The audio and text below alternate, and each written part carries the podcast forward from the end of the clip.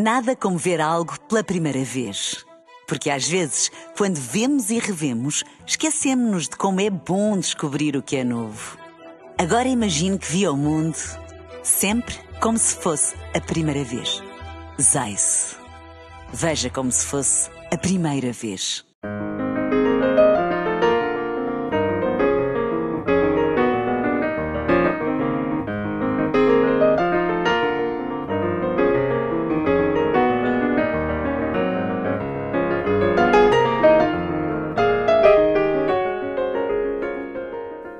Bem-vindos ao da capa à contra capa. As alterações climáticas, a agricultura intensiva, a falta de disponibilidade de água são três fatores que contribuem para solos mais pobres e áridos. Vale a pena perguntar se estamos a degradar perigosamente os nossos recursos e que políticas e intervenções são necessárias para inverter esta situação. São os temas da nossa conversa desta semana com a geógrafa Maria José Roxo, professora catedrática da Faculdade de Ciências Sociais e Humanas da Universidade Nova de Lisboa, autora do ensaio Desertificação em Portugal, que nos traz este programa, para conversar também com Ana Marta Paz, engenheira do Ambiente, técnica superior no Instituto Nacional de Investigação Agrária e Veterinária. Vamos então saber se a desertificação está ou não para ficar nos nossos solos.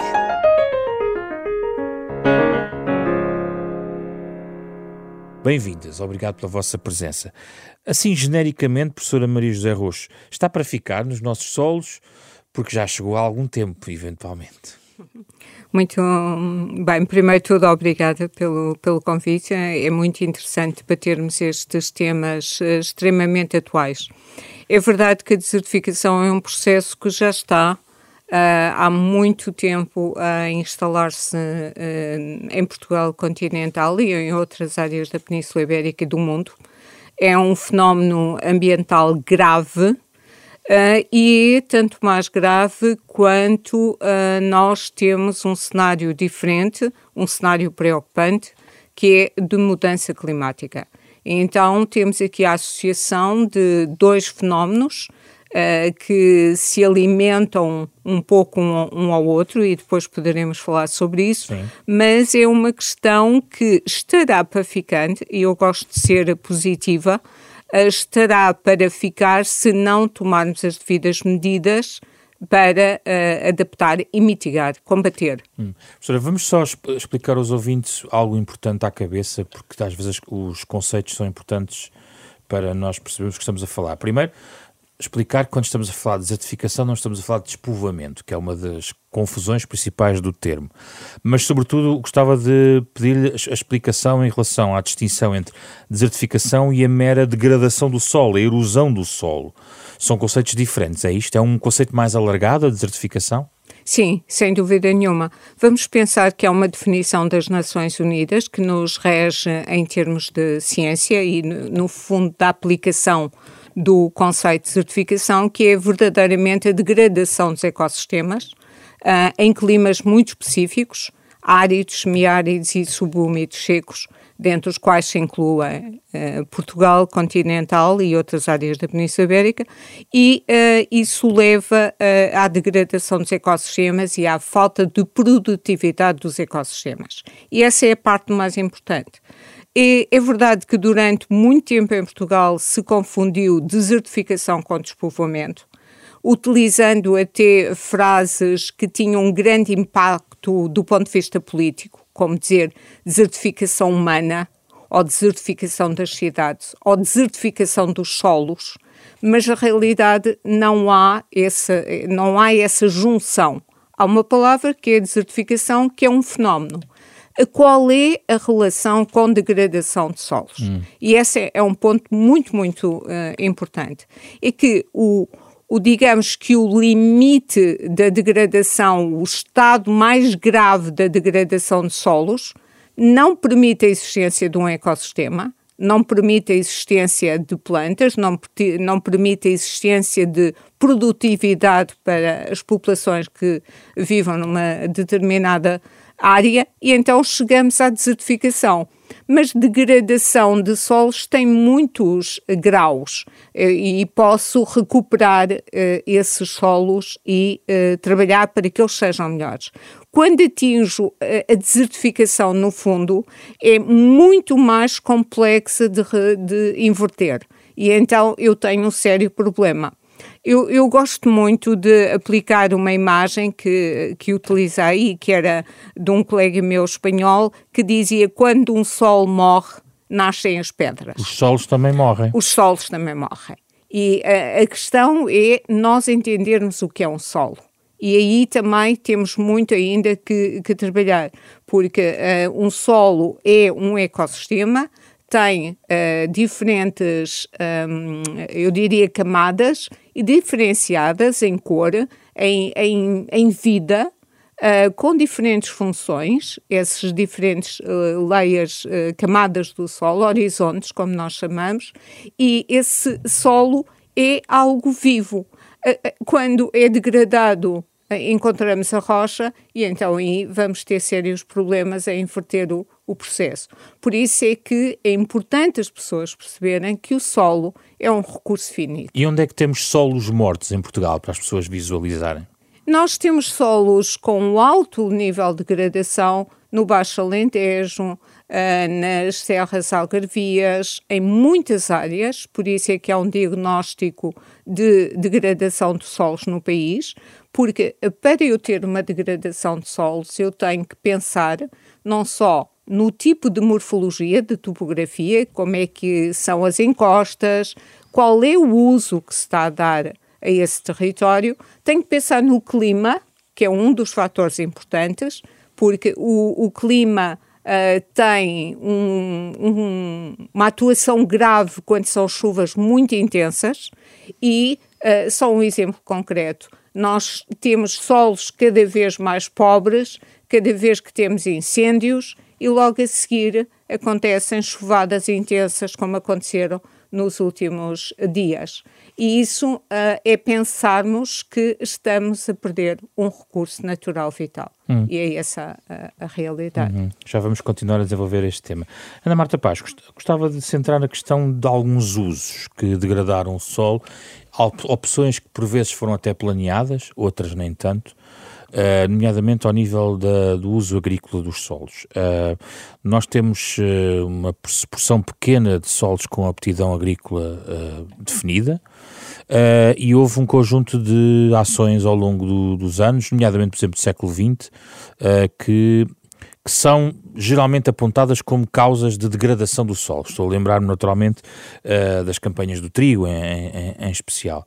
Uh, até que ponto é possível que o exercício é até que ponto é possível casar a boa exploração agrícola do solo com a necessidade de evitar essa degradação que depois vai dar lugar a este cenário que estamos aqui a falar.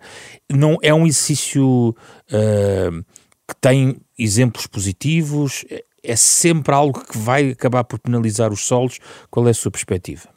Sim, uh, olá, muito obrigada pelo convite. Eu gostava de dizer que a minha intervenção aqui hoje uh, decorre de, da minha experiência pessoal, mas que estou aqui a falar enquanto representante da Liga para a Proteção de, da Natureza e, e, a minha posição vai ser a, a, posição da, da Liga. Uhum. Uh, em relação à sua pergunta, de facto, não é uh, incompatível uh, a produção, termos um sistema produtivo agrícola com um, a manutenção da, da saúde do solo, como se diz hoje, hoje em dia.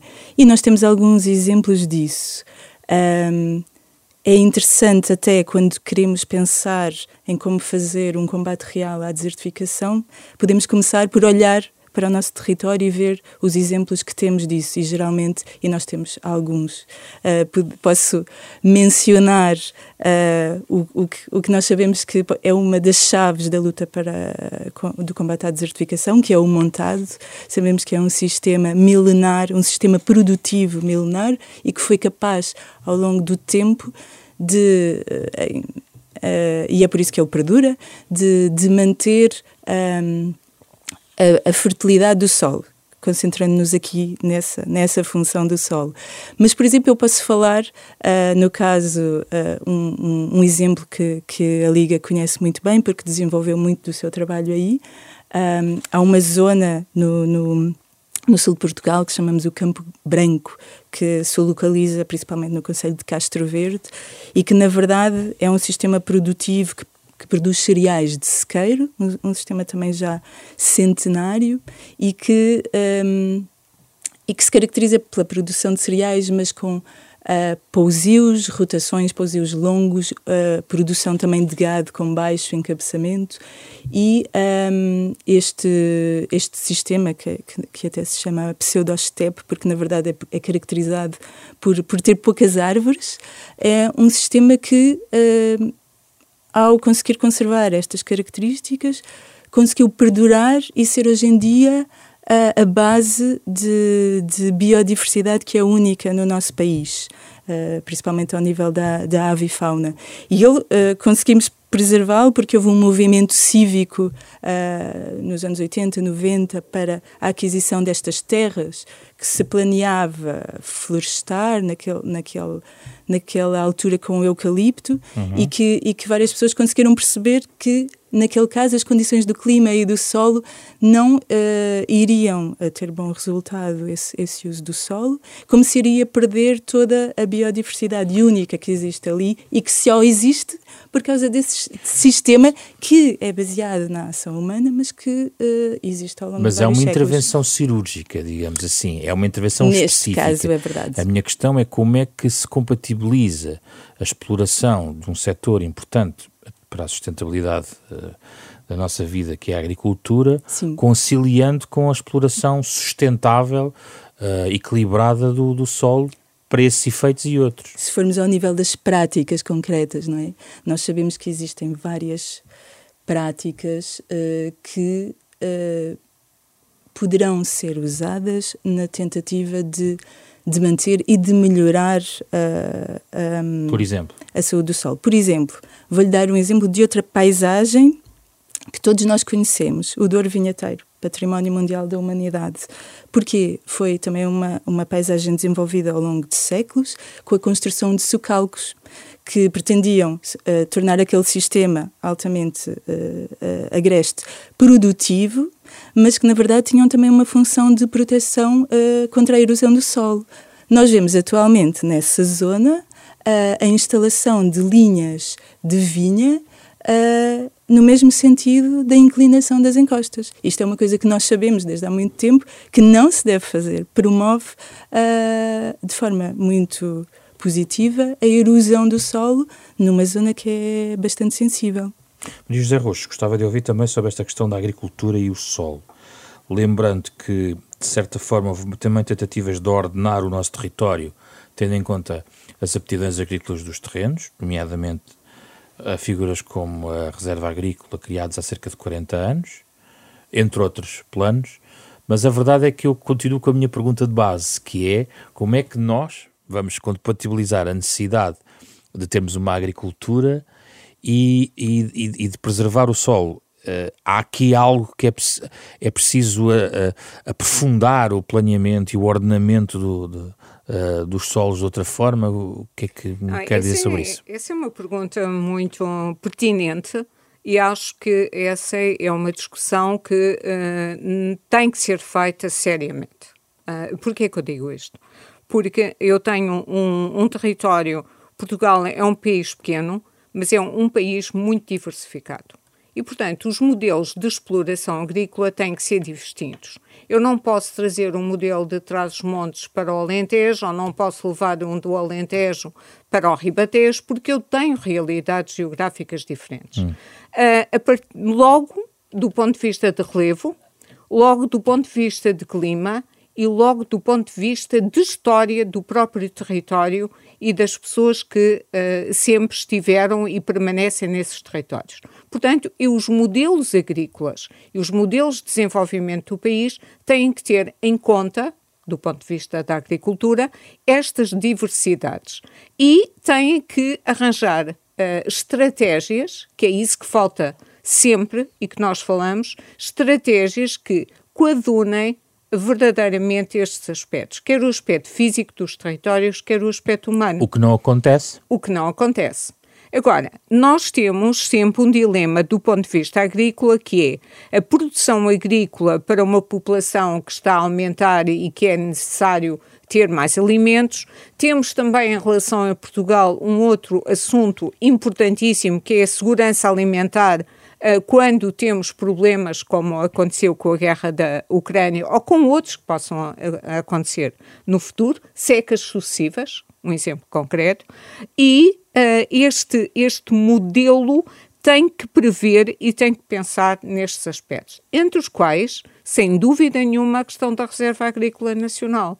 E aquilo que nós temos assistido neste país é que a Reserva Agrícola Nacional tem vindo a diminuir progressivamente, com outros interesses, desde empreendimentos turísticos a infraestruturas, e, portanto, temos que começar a pensar verdadeiramente em como é que caminhamos. Sendo que, deixe-me é? só explicar, que a reserva é desafetada a, por pedido às autoridades, as mesmas que criaram a reserva. Pronto. E temos esses, esses, paradoxos, não, não é? É o próprio temos... Estado que desafeta aquilo que quer preservar. Então, então vamos ter, temos um problema. O que é que na realidade queremos preservar para o futuro? E isso, e isso é um dos pontos cruciais. Uh, nós temos recursos naturais limitados, entre os quais o solo, porque não temos solos de grande capacidade agrícola. Os melhores solos de capacidade agrícola estão na região de Lisboa, porque eram resultante dos basaltos e eram solos ricos. Temos bons solos na área de Beja, Ferreira do Alentejo, mas sabemos o que é que está a acontecer neste momento. Portanto, as nossas boas manchas de solos na bacia do Tejo também, do Sado, sabemos o que é que está a acontecer, mas há, há que pensar o que é que nós queremos para o futuro. Temos que, fazer agricultura, é. temos que fazer agricultura não apenas e só nos melhores solos do país, não é? Temos que fazer agricultura que se adeque e práticas agrícolas que se adequem hum. a cada especificidade do território. Assim, quando nós estamos a pensar no território, eu tenho que pensar quais são as aptidões, quais são as capacidades que este território tem. É criação de gado bovino? É criação de gado ovino? O, é floresta? O que, como é que eu vou equacionar? Agora, temos que pensar também que alguns modelos que estão a ser adotados do ponto de vista agrícola não são de maneira nenhuma, eu diria, coordenantes com aquilo que são as condições atuais, quer de clima, quer até de contexto. Nomeadamente no é? Alentejo, é, é isso? Nomeadamente é aí que chegar, no Alentejo.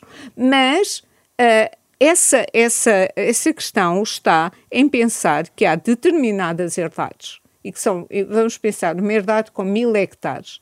Essa, essa herdade não tem forçosamente que ter mil hectares de olival, pode ter não sei quantos hectares de cereal, pode ter gado, pode ter uma série de componentes multifuncional que permita ter uma rentabilidade económica também. Hum. Agora, o que eu não posso, é, e, e, é uma figura sempre, é colocar os ovos todos no mesmo cesto. E o que nós temos neste país, neste momento, é determinadas áreas que estão unicamente com monoculturas.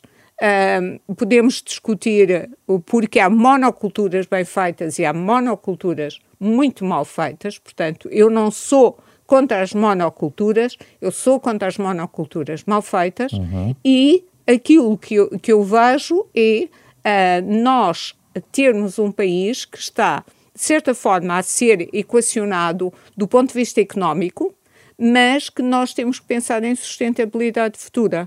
E esta, esta questão das monoculturas fazem-me pensar, então não se aprendeu nada com o passado? Quando nós todos falamos da monocultura de cereal e o que é que isso fez no território. Então, vamos pensar. A solução está pura e simplesmente em dois aspectos cruciais para mim como geógrafa. Estratégia para um território e depois diferenciação desse território em função das suas potencialidades. O que eu não posso ter, o que não, não pode acontecer, é aquilo que uma pessoa verifica no campo que é ter determinadas áreas do país em que as pastagens não conseguem alimentar ovelhas nem cabras, ter gado bovino. não, não faz sentido, não hum. faz. E é nesse pressuposto que eu acho que temos muito a trabalhar. Ana Marta, eh, como é que se ordena isto? É uma questão de legislação, na sua perspectiva? Uh... Só legislação, porque planos existem, estratégias, até no papel existem bastantes. E se calhar até vamos falar já agora sobre isso.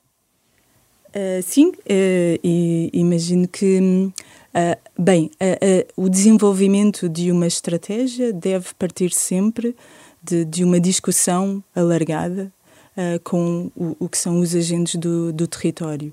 E depois, uh, naturalmente, que é importante uh, verter essa estratégia num, num, documento e é também muito importante um, ehm, que essa estratégia esteja acompanhada de um financiamento. E, uh, e eu acho que nós aqui poderíamos, seria, poderíamos começar por falar uh, num, num, documento muito importante que, que, que, nós temos, que foi desenvolvido uh, nesta perspectiva da luta contra a desertificação, que é o Programa Nacional de Ação de Combate à Desertificação, e que, de facto, parece-me a mim, eu conheço melhor o, o segundo, que tem que é composto de, de uma série de medidas uh, muito variadas e muito interessantes e que parece que foi resultado realmente desse trabalho de consulta de uma série de, de peritos de várias áreas, mas que depois uh, pecou, uh, peca porque não só a sua, um, esse documento não foi acompanhado de, de indicadores que permitam monitorizar a implementação destas medidas, como não foi acompanhado de um financiamento que hum. permita a implementação destas medidas, ter pessoas a trabalhar na implementação destas medidas. E, um, e de facto isso é essencial e, e parece-me que é o que, o, que, o que tem faltado de forma a permitir a implementação de uma estratégia deste género. Eh, e do ponto de vista agrícola, como é que isso, como, vamos, voltamos à questão da estratégia agrícola que a professora estava a articular. Isso hoje em dia, em 2023, não é direcionado, não é? O Estado vai dizer, mas pode organizar. Qual é o papel do Estado nesse ponto de vista, na questão agrícola? Que era uma, uma questão que eu gostava de colocar. Uh, bem, o, o Estado tem tido uh, os, os programas do, do Estado têm tido uma ligação direta àquilo que nós vemos atualmente no nosso território, nomeadamente, por exemplo, os, os investimentos que têm sido feitos no, no Programa Nacional de Regadio, uh, que é um grande investimento de dinheiro 100% público. Uh, só para nós vermos, este é um programa que tem no seu preâmbulo como justificação o combate à desertificação. O Programa Nacional de Regadios é justificado como forma de combate à, à, à desertificação. E combate ou não? E se nós viajarmos pelo nosso país, uh, penso que qualquer cidadão que viaje pelo centro e sul do país percebe o que foram os efeitos deste, deste programa, que prevê investimentos em novos uh, regadios, melhorias de regadios existentes, uh, de, de, maiores e outros menores, e que tem, esse sim, um financiamento associado muito grande. Este programa tem associado 760 milhões de euros, metade dos quais derivados do, do, do, Programa de Desenvolvimento Rural, da Política Agrícola Comum, e a outra metade empréstimos feitos juntos de instituições uh, bancárias europeias. Um, e, e, nós vemos o resultado desse, desses investimentos, que têm sido, como nós sabemos, principalmente aproveitados para a instalação de monoculturas super intensivas, que, que como nós podemos perceber, a, a professora Maria José Rocha explica isso no seu livro, uh, podem ser um, um, um, uma das formas que potencia a desertificação. Ou seja, nós estamos a financiar uma política estratégica com um objetivo e muito provavelmente a contribuir para o seu contrário. Enquanto temos uma política... É mais de... um dos tais paradoxos que estávamos aqui a sublinhar, é isso? Exato. Professora Maria José Rocha, no seu livro uh, há uma parte que analisa exatamente isto, Uh, e fala em vários fracassos. O Observatório Nacional da Desertificação, uh, enfim, uh, um conjunto de, de, documentos que ficaram pelos preâmbulos e pelas ações. Partilha desta ideia de que falta monitorização, financiamento, qual é a sua avaliação? Um, é verdade que nós, e, e eu estive envolvida nesses programas, um, pensámos em ter uma série de, de, elementos que eram fundamentais, dentre quais o Observatório da, da Desertificação, assim como também inicialmente tínhamos como polo de excelência no primeiro programa uh, o Centro Experimental de Erosão de Val Formoso, que nunca uh, veio a concretizar-se. E, um, que, aliás, no seu livro explica na parte final. Isso mesmo. Uh, e uh, é verdade que uh, todos, eu acho que foi um trilhar de um caminho, foi o tentar conseguir colocar uma de pessoas a falar também sobre um tema e criar uma linha programática para trabalhar. Mas faltou verdadeiramente depois monitorização, até que o Observatório da Desertificação veio a ser criado muito mais tarde não é? Sim. Uh, e está a ser, e pode ser consultado na, na, na web uh, atualmente. Mas eu, eu, penso que aquilo que faltou verdadeiramente, e eu falo nisso, foi uma linha de financiamento, como uh, a minha colega mencionou, que pudesse de antemão pôr as coisas a, a, a funcionar no terreno. E então a parte 3 do programa não poderá trazer isso no futuro? Eu penso que no futuro tem que ser. Além disso, há uma, há uma parte uh, que era muito importante, que é, nós passamos muito tempo, uh, e eu também digo isso, nós passamos muito tempo a analisar quais eram as causas que conduziam à desertificação. Uh, nós já temos esse know-how, Aquilo que nós precisamos atualmente é de perceber quais são as técnicas, quais são as práticas que são verdadeiramente eficazes na regeneração de solos e dos ecossistemas. E numa agricultura mais regenerativa, eh, que forçosamente essa agricultura mais regenerativa não é uma agricultura que não seja produzida e que não traga benefícios porque uh, uma agricultura de pastoreio extensivo com gado de boa qualidade, como é o caso do Baixo Alentejo, que eu acho que a Baixo Alentejo e Algarve Interior é, são as áreas mais problemáticas em termos da desertificação, apesar de nós sabermos que ela está a avançar um pouco para, para norte e que o território tem imensos problemas, mas vamos centrar Sim. nesta área que de antemão sempre teve uh, este problema. Nós temos, obviamente, que implementar aquilo que, em termos da ciência e da experimentação, com as pessoas que vivem naquelas áreas, as coisas que estão a fazer, replicar o que é que está a ser feito bem, de maneira a transformar a paisagem. Tudo se trata de transformar a paisagem. E estes projetos piloto não vêm dando pistas sobre o que é que é preciso fazer? Esses projetos pilotos dão pistas, inclusive todo o trabalho da, da Liga de Proteção da Natureza ou de outras associações não governamentais que estão no território, como a ADPM, em Mértola, eh, são, ou o trabalho desenvolvido no Centro Experimental de Erosão de Valformoso, dão, eh, dão orientações.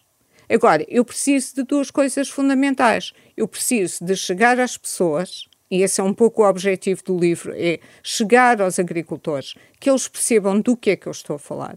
Porquê é que é importante mudarmos e depois que haja financiamento que os compense. Porque um dos aspectos importantes, e, e vou falar numa coisa verdadeiramente importante a todos os níveis, que é a conservação dos matos, uh, que não só conservam os solos, como são importantíssimos para a apicultura, como são importantíssimos para as plantas aromáticas e que é um dos aspectos importantes daquela região eh, do Baixo Alentejo interior. Esses, esse, o conservar matos tem que ser pago. Nós temos aqui um, uma série de serviços que a natureza nos proporciona e que um agricultor, que sempre o foi, que é também, eh, digamos, eh, salvaguardar a natureza um e ser gestor, guardião é? da natureza, uhum. não é? Dos rios, dos cursos de água, porque é, é importante para eles serem também uh, pessoas que estão salvaguardar uh, essa, esses recursos. O problema, professor, é que estamos. Aí é que entra o despovoamento, o tal amigo, uh, com que muitas vezes confunde a desertificação, porque não existem muitas vezes esses agricultores, não existe essa gente que tratava e que guardava e que geria os territórios. mas existe cada vez mais. Hum. E esse é, é, aquilo, é aquilo que me parece que é aí que nós vamos ter que pegar, porque o trabalho que nós fizemos num projeto uh, que apanhou uma série de áreas de combate à desertificação, como delas foi Penamacor, hum. uh, mas outras foram no Baixo Alentejo, nós temos uma série de jovens a quererem ir para essas áreas. Uns são estrangeiros, outros são os portugueses, portugueses que querem fazer agricultura regenerativa, que, que querem estar nos territórios, querem ser pastoras. Portanto, eu tenho uma série de pessoas que está uh, realmente uh, a fim de ir para esses territórios. Têm é que ser financiados, é Têm isso? é que ser apoiados. Eu, eu, não gosto tanto. É, tem que ser apoiados. apoiados. E depois tem que ter uma coisa fundamental. Neste mundo e neste momento, eu não concebo que eu esteja em Mértola e não tenha uma rede uh, de internet como deve ser. Quando estou no centro de erosão de Valformoso, não tenho nem sequer rede de telefone. Isto uh, não, não, não cabe na cabeça ninguém que determinadas áreas do país sejam buracos negros no que diz respeito a esta, estas tecnologias e estes modos de comunicação vitais. Agora, eu sou jovem, quero ir para Mértola, eu ter quero condições. ter condições, eu quero fazer investigação no centro de erosão de Valformoso e não tenho acesso à internet. É estes pequenos pormenores que a gestão de um território e eh, o desenvolvimento do território hum. tem uma série de tónicas. Se eu quero atrair, eu tenho que ter realmente recursos nesses territórios que permitam a atração dos mais jovens. Agora, que temos essa possibilidade? Temos. Hum. Eu não quero, no território de Mértola, imensas pessoas.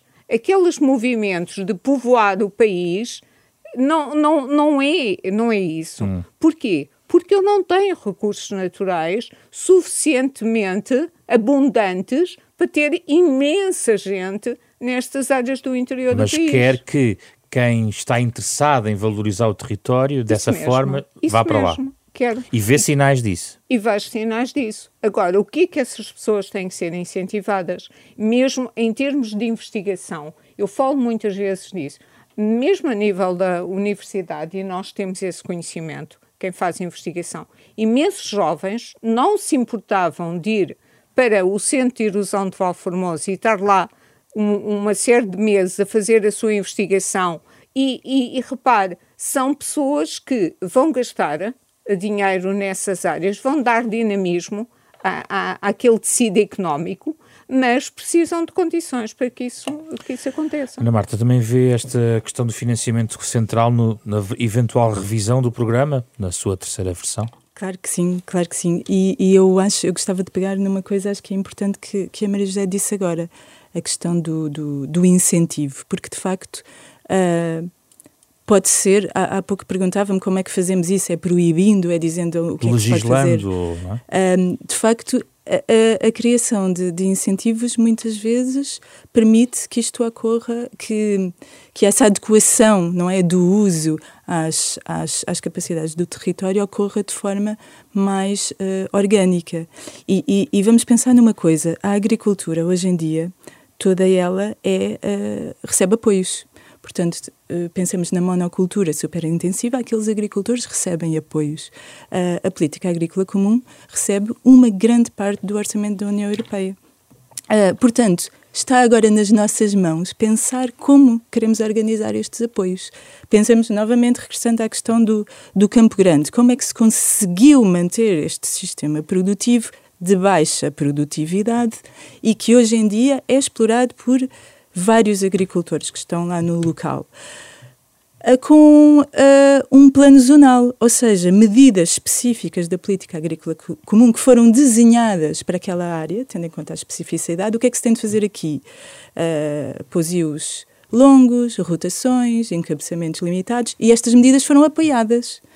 Uh, e é por isso que os agricultores estão lá e continuam a levá-las a cabo. Portanto, nós temos na verdade, na agricultura, acesso a fundos, só temos de pensar como é que os podemos uh, distribuir de forma a conseguir conservar o nosso território. E o que está a dizer, e que o José Rosto também disse, é que há uma adesão também de agricultores Sim. em relação a isto. Uh, há uma adesão de uma população mais uh, nova a querer uh, alterar a forma de uso da terra e torná-la mais sustentável. Uh, vou dar outro exemplo uh, que conheço pela Liga para a Proteção da Natureza, no centro do país, uma área que está uh, florestada essencialmente com, com eucalipto e onde a Liga tem uma zona uma pequena mata em que começou a tentar eliminar as espécies invasoras e promover a regeneração natural das espécies autóctones, mas aqui numa zona florestal. Uh, há pouco tempo fui visitá-la e tivemos a, a, levar a cabo ações no campo de, de, de, erradicação das invasoras. A maior parte das pessoas que tínhamos a auxiliar-nos eram jovens, neste caso que vinham de fora, que tinham comprado uh, terras uh, e tinham inst instalaram-se naquela uhum. zona de Portugal e estavam preocupadas em, uh, em reverter a tendência de degradação da zona. Portanto, e isso vê-se noutras zonas do nosso mundo rural, um, um interesse pela, pela população mais jovem em voltar e em regenerar estas zonas. Um, como a, a, Maria José dizia também, estas zonas nunca terão imensa gente, mas o que nós temos de reverter é o que lá está agora, que é só uma população envelhecida. Nós queríamos que tivessem crianças, uhum. jovens, uhum. adultos. Uhum. Maria José, eu gostava de ouvi-la sobre a questão, está ligado à questão dos incêndios e a recuperação das ardidas, ardidas e como se liga à questão da desertificação.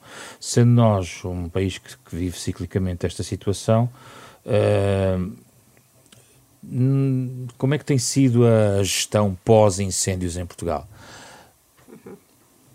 Uh... Não sei qual é o adjetivo que quer colocar. Eu tentei não provocar o adjetivo. Sim. Uh, é, é, falar sobre incêndios é, é, verdadeiramente uma questão complexa.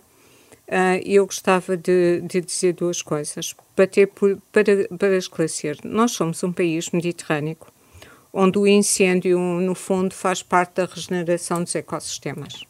Contudo, uh, aquilo que nós assistimos todos os anos, e, e, e, é muito interessante porque temos um mês fatídico, que é agosto, é? é uma coisa que me faz um bocado de, de confusão, e depois propaga-se, às vezes é antes e depois é depois, uh, são incêndios por descuido e criminosos.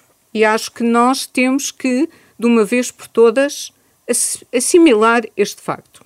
Uh, há condições meteorológicas que proporcionam, que facilitam, mas uh, eu nunca vi no meu trabalho de campo com temperaturas de 50 graus uh, em áreas florestais e em áreas de mato, nada começar a arder por assim, não é? Portanto, isso é importante.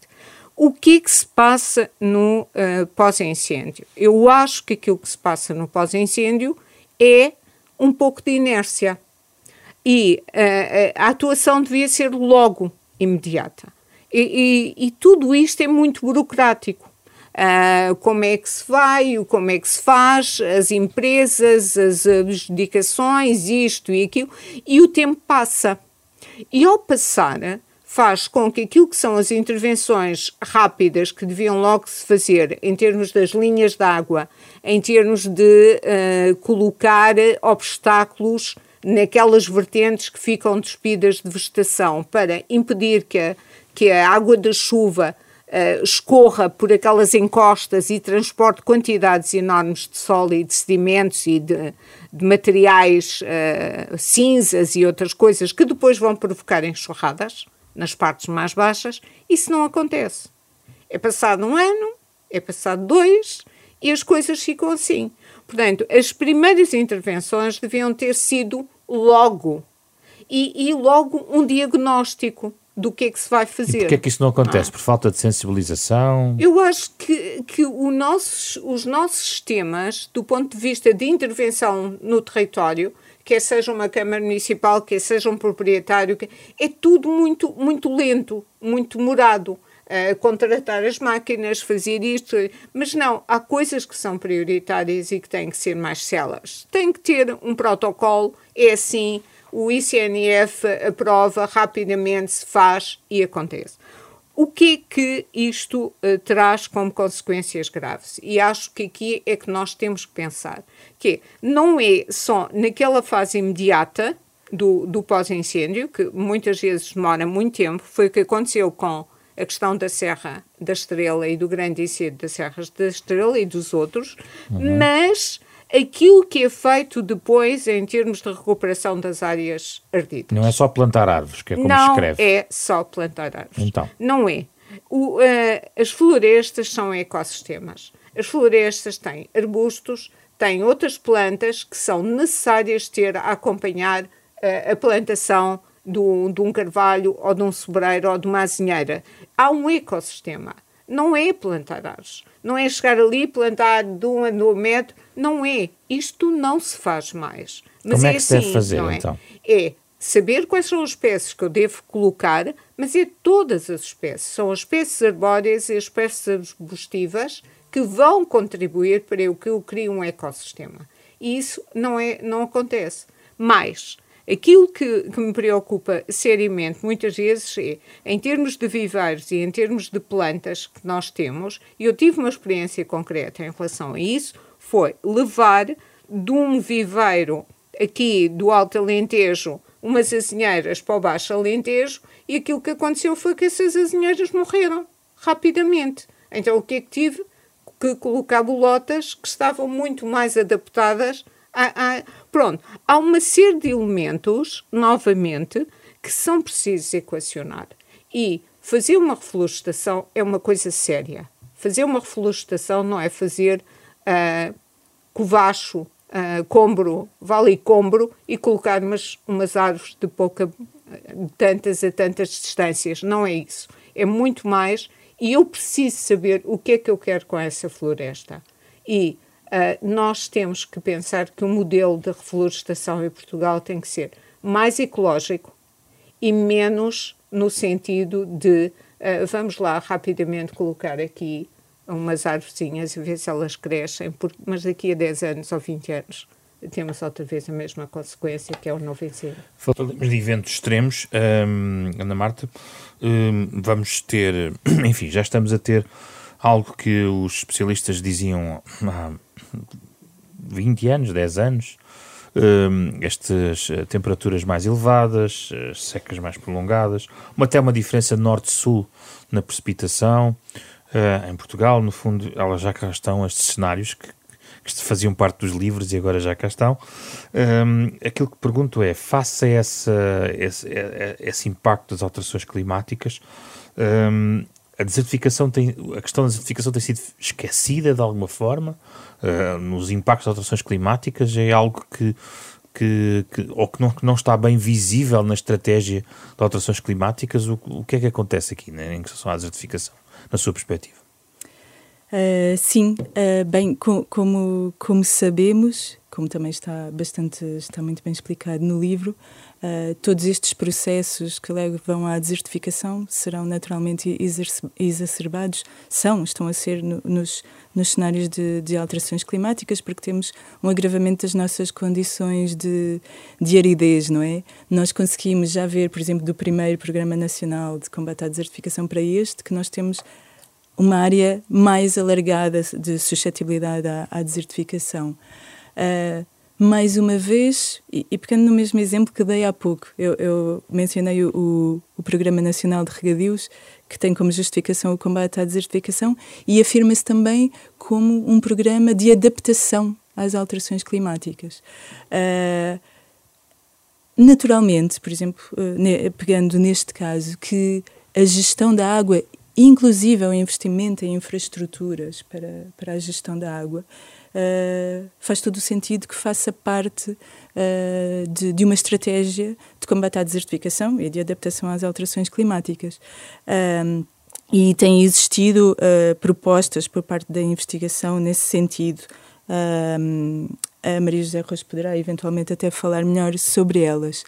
Mas, um, de facto, este, este modelo atual nós conseguimos perceber facilmente que dificilmente se pode considerar como uma estratégia de adaptação às alterações climáticas, porque nós sabemos que a disponibilidade uh, de água para as áreas que temos regadas neste momento, ou para os consumos que temos, uh, certamente que irá diminuir e uh, teremos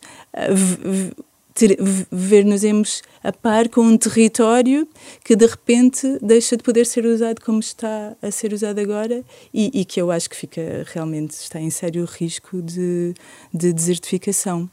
Um, agora, mesmo aquilo que eu falava há pouco do que nós, dos sistemas que nós temos que são a chave uh, no combate à desertificação, estão também sob pressão neste, neste cenário atual, não é? Nós sabemos que as áreas de montado de sobro uh, irão deslocar-se, irão diminuir eventualmente, e esse é, é, o, é um dos sistemas mais, uh, com mais rendimento que nós temos.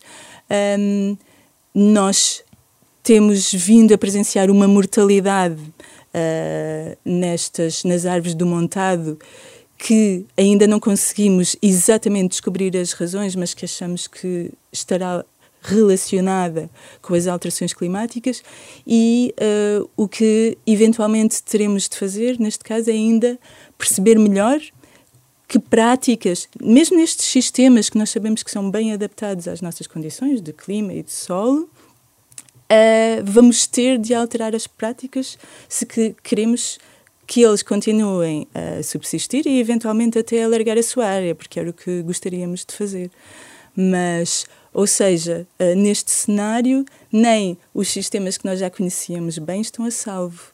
Mesmo para esses, nós vamos ter de continuar a olhar e perceber como é que os conseguimos manter. Hum.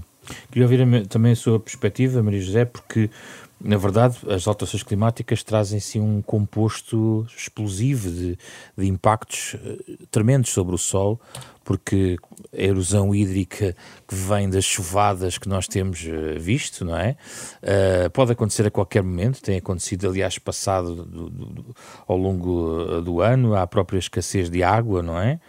Uh, para além de todo o impacto dos incêndios que aqui que estávamos a falar, já nem estou a falar até de algo que também fala ligeiramente no seu livro, que, que seria interessante também explicar muito rapidamente, temos muito pouco tempo, mas a própria, uh, o litoral também é afetado, curiosamente, e não é só uma questão de interior. Uh, quando está a falar sobre a desertificação e a utilização da água, é, é, curioso também ter chegado aí nesse, nesse seu ensaio. Mas rapidamente, em relação às adaptações climáticas, o que é que é essencial garantir, Maria José Rocha? O que é que é preciso fazer? Porque eh, todos nós, hoje em dia, ouvimos falar de alterações climáticas, há 20 anos não era o tema que é hoje na sociedade portuguesa. Também é verdade. Mas dá a ideia, e é, esta é a questão que eu colocava, que a questão da desertificação acaba por ser Uh, ou escondida ou colocada, é, é, demasiado transversal, talvez, em relação aos seus impactos. Qual é a sua perspectiva? Ah, essa, essa pergunta é muito interessante, até porque, se nós pensarmos bem, muitas vezes a desertificação está associada à seca. Uhum. E há, é, mesmo em termos da, das Nações Unidas, um pouco essa colagem, não é? Mas isso uh, é uma visão até pelo, pela forma como a própria questão da desertificação começou a ser pensada nos países mais do, da periferia de, do, do Saara, pronto. Tem uma história uh, que eu, que eu menciono. o Dia Mundial de Combate Existe à Desertificação e à Seca. Isso mesmo, isso mesmo. Mas, na realidade, uh, e aqui é que é importante nós fazermos a diferenciação, nós temos uma mudança climática pautada por dois aspectos fundamentais. Um tem a ver com a questão das secas e do aumento das temperaturas, que são as ondas de calor, que é aquilo que nos tem preocupado mais, porque se associou à seca, e o outro é a questão água. E, e esta, esta relação água-seca, uh, ondas de calor, leva-nos a pensar para territórios onde ela também já é escassa. Ou onde, não sendo escassa em determinados momentos do ano ou, ou em determinadas alturas, ela é muito mais utilizada e muito mais gasta não é? Que é a questão do litoral, de eu ter áreas onde o turismo faz com que eu vá explorar muitíssimas águas subterrâneas e acabo por ter infiltrações de água salobra e, portanto, tenho um problema de desertificação. Uh, acontece no nosso litoral, no Algarve, aconteceu muito, muito drasticamente em Espanha, porque aí associaram o turismo à, à, agricultura e então foi uma catástrofe, como todos nós conhecemos. Então vamos pensar assim num raciocínio muito lógico, que é a, a desertificação é um, um, fenómeno complexo, mas que tem uma relação direta com a existência de ecossistemas e a sua sobrevivência. O que é que eu preciso para ter um ecossistema saudável? Água e sol. Se eu não tenho sol, não tenho água, porque o sol funciona como uma esponja para ter água e para permitir os nutrientes às plantas. Então, aquilo que eu tenho que pensar quando penso em desertificação e aquilo que é o combate à desertificação é pensar que tenho que contrariar esta falta de água que vem dos períodos de seca e tenho que proteger não só o solo, mas com, como o próprio ecossistema, tendo plantas mais adaptadas a estas condições, e portanto, uh, no fundo, eu, eu lamento mas a vegetação já está a adaptar há muito mais tempo a estas mudanças Chega nós, primeiro, não é? Completamente, e isso é visível no território, é visível no campo, para quem faz trabalho de campo, e esta necessidade que nós temos de uh, preservar água, porque sabemos que. E preservar água em dois momentos. E essa é que é, eu diria que é a solução mais interessante de toda esta nossa discussão. Eu tenho que preservar a água em termos de solo. Então tenho que ter solos saudáveis com matéria orgânica e tenho que cuidar do solo para ter essa água que vai para as águas subterrâneas e que são importantes. Quando dizem nevou na Serra da Estrela, fico super feliz, porque isso é aquela água que vai entrar, que vai para os mananciais e, portanto, feliz da vida. Agora, quando chove, como tem estado a chover, ou quando chove com grande intensidade, aquilo que nós temos que saber é ter mecanismos e instrumentos e ter práticas de armazenamento dessa água. Nós não vamos poder permitir mais que essa água continue a ir para o oceano, que também é importante do ponto de vista ecológico, mas isso seria uhum. outra conversa. Sim. Mas eu tenho que armazenar. Mas para eu ter essa água de qualidade, para ter água, mesmo quando chove com intensidade, eu tenho que ter as vertentes, eu tenho que ter as encostas cobertas, eu tenho que ter o solo protegido. Tem havido ah. alguns problemas de precipitação intensa no interior alentejano, inclusivamente com impactos para as populações em determinadas zonas. Tem, sim, senhor. E é uma pura realidade. Mas agora vamos ver a cor dessa água e vamos ver quando é que isso aconteceu e vamos ver quais eram os usos que estavam a ser utilizados. Então vamos perceber que a maior parte do terreno estava mobilizado para uma cultura, ou então estava desprotegido. Por isso é que há muitas práticas de conservação de solo que podem, podem ser e devem ser pôr em prática. Porquê, o porquê que nós temos que ter atenção a esse pormenor? Porque toda esta água caiu ultimamente e que foram chuvas intensas em todo o país, o que é que aconteceu? Grande quantidade desse material foi parar ao fundo das albufeiras nas barragens que nós temos. Portanto, aquilo que nós temos não é um volume efetivo de água, temos uma quantidade brutal de material no fundo dessas albufeiras, é? E cada vez temos, pensamos, ah, está o volume, está a 80%. E eu gostava de saber, e, e o resto que lá está embaixo? Quando tivemos secas muitíssimo graves, como foi a do ano passado, nós devíamos ter limpas albufeiras, que foi uma coisa que a maior parte das pessoas falou, porque tínhamos sido uma oportunidade muito grande de aumentar o volume dessas albufeiras. Então, temos dois caminhos. Um é salvaguardar solos e melhorar a estrutura de solos, para ter água no subsolo e para as plantas. E depois é armazenarmos as águas da chuva da melhor maneira eu sou apologista na área do Baixo Alentejo e de Mértola, onde temos problemas de escassez de água e temos secas, porque já vemos que chove mais a norte do que chove a sul, que se façam pequenas barragens, mas criteriosamente localizadas. Agora, o que eu não posso ter é aquilo que eu faço no terreno, que são charcas sem nenhum critério, que não têm tempo nenhum de vida porque já estão cheias de sedimentos, só destas chuvadas. Portanto, temos muito a fazer e coisas muito interessantes a pensar. Para fechar, Ana Marta, uh, os ambientalistas não são sempre amigos das barragens. Uh, os ambientalistas uh, é um dos temas centrais também da sua ação, um pouco a contestação em relação à questão das barragens a forma como elas alteram também a, digamos, a nossa paisagem e, os, e os ecossistemas. Deste ponto de vista, elas não são saudáveis? Uh, Pergunto-lhe. Uh, sim, exato. Quer dizer, os ambientalistas não são contra barragens por, ou albufeiras por princípio. Naturalmente que tentamos uh, criar uma discussão sempre que há uma proposta para, para que se realize uma albufeira, especialmente se ela for de grandes dimensões, pelos impactos que geralmente vai trazer ao nível uh, da conservação da natureza, de fragmentação de, de habitats. Então, e pequenas albufeiras, como propunha a professora Maria José Roxo? As pequenas albufeiras poderá realmente ser um, uma, uma situação bastante diferente, que poderá, inclusive, ser uma fonte de apoio à biodiversidade. Não só à biodiversidade, como também à produção agrícola, tanto a nível de regadio como de, de, de, de produção de gado. Mas nós sabemos que a manutenção de, de água numa paisagem, por exemplo, na, na, no armazenamento em pequenas uh, charcas, uh, poderá potenciar uh, ou é um forte apoio à manutenção da biodiversidade no local. Uh, claro que aqui as propostas têm, têm muitas outras benefícios.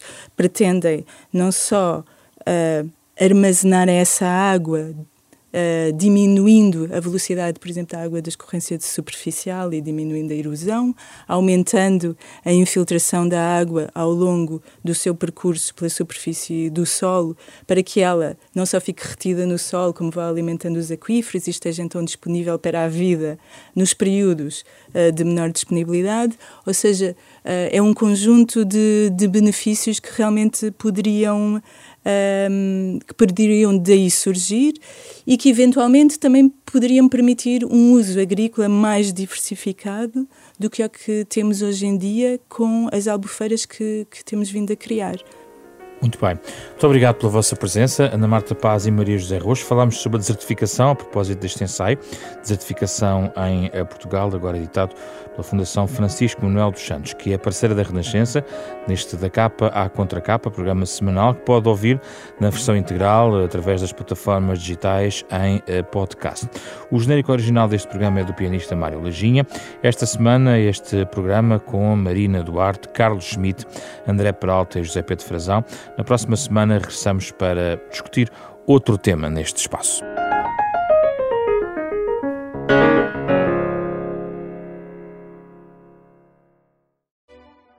Nada como ver algo pela primeira vez. Porque às vezes, quando vemos e revemos, esquecemos-nos de como é bom descobrir o que é novo. Agora imagine que viu o mundo sempre como se fosse a primeira vez. Zais. Veja como se fosse a primeira vez.